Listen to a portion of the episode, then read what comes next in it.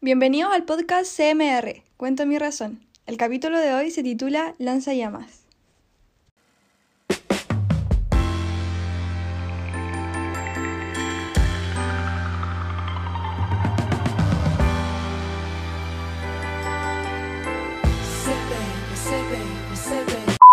Bueno, para presentarnos, somos alumnos de cuarto medio. Roxana Barca, ¿quién les habla? Yo, Martina Palma. Y por acá, Clemente Ganola.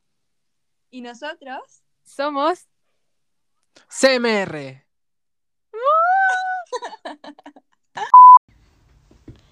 Martina, ¿te parece si nos cuentas un poco los temas que trataremos en este capítulo?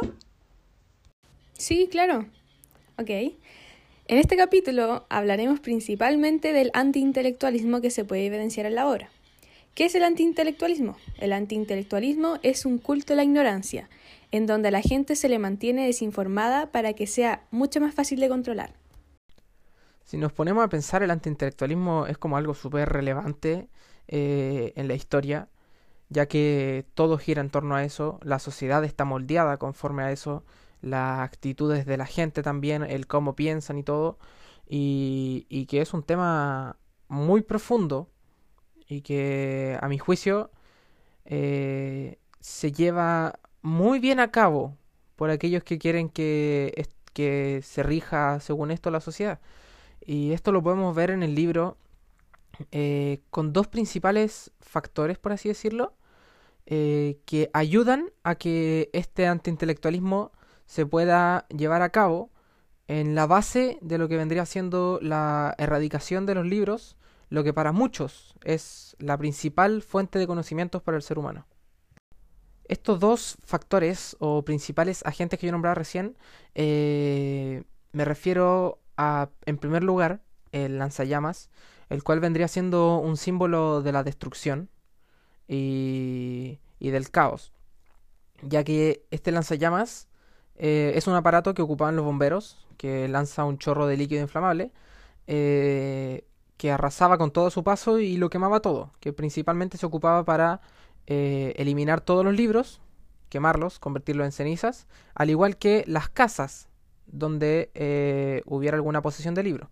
Y el segundo símbolo vendría siendo el del sabueso mecánico, el cual representa la represión y cómo este sabueso vigilaba a la gente eh, para que cumplieran las normas y en caso de que alguien no las cumpliera, lo iba a rastrear, lo iba a encontrar y lo iba a aniquilar.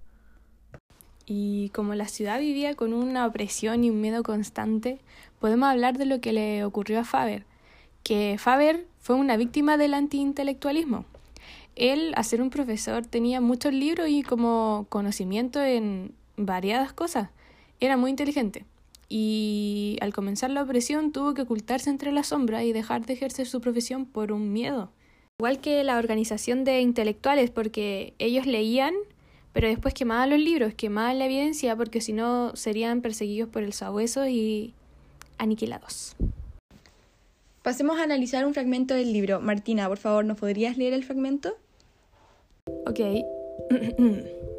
en la millonésima de segundo que quedaba, ella vio su propio rostro reflejado allí, en un espejo en vez de una bola de cristal, y era un rostro tan salvajemente vacío, entregado al sí mismo en el salón, sin tocar nada, hambriento y saciándose consigo mismo, que por fin lo reconoció como el suyo propio. Levantó rápidamente la mirada hacia el techo cuando éste y la estructura del hotel se derrumbó sobre ella.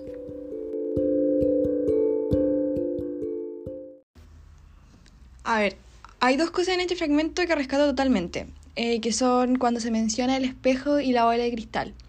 Ahí nos podemos dar cuenta que en ese instante eh, es la instancia, valga la redundancia, en donde nos percatamos que la sociedad realmente cegaba a sus habitantes. Y que no era una idea loca de Montango, Favero, Clarice o cualquier otro que dudaba de, sus pensamientos y de cómo se sentía.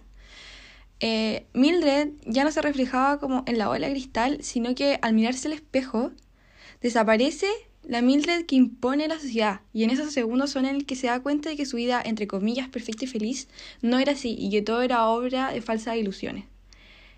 Eh, el poder de ver su reflejo como intacto y sin modificaciones le hacen darse cuenta de quién realmente es.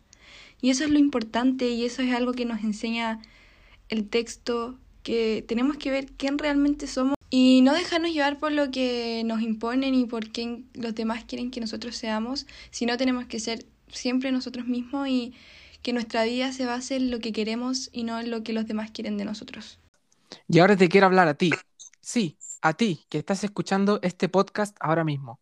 Por favor, recuerda y ten siempre en cuenta que eres un ser único e irrepetible, además de un universo infinito por descubrir. Todos tenemos un gran potencial para poder lograr todo lo que nos propongamos. Con esto finalizamos el capítulo de hoy. Gracias por escucharnos y los dejamos invitados a que lean Fahrenheit 451 y sigan reflexionando con nosotros. Muchas gracias por escucharnos. Nos vemos. Hasta la próxima. Hasta la próxima.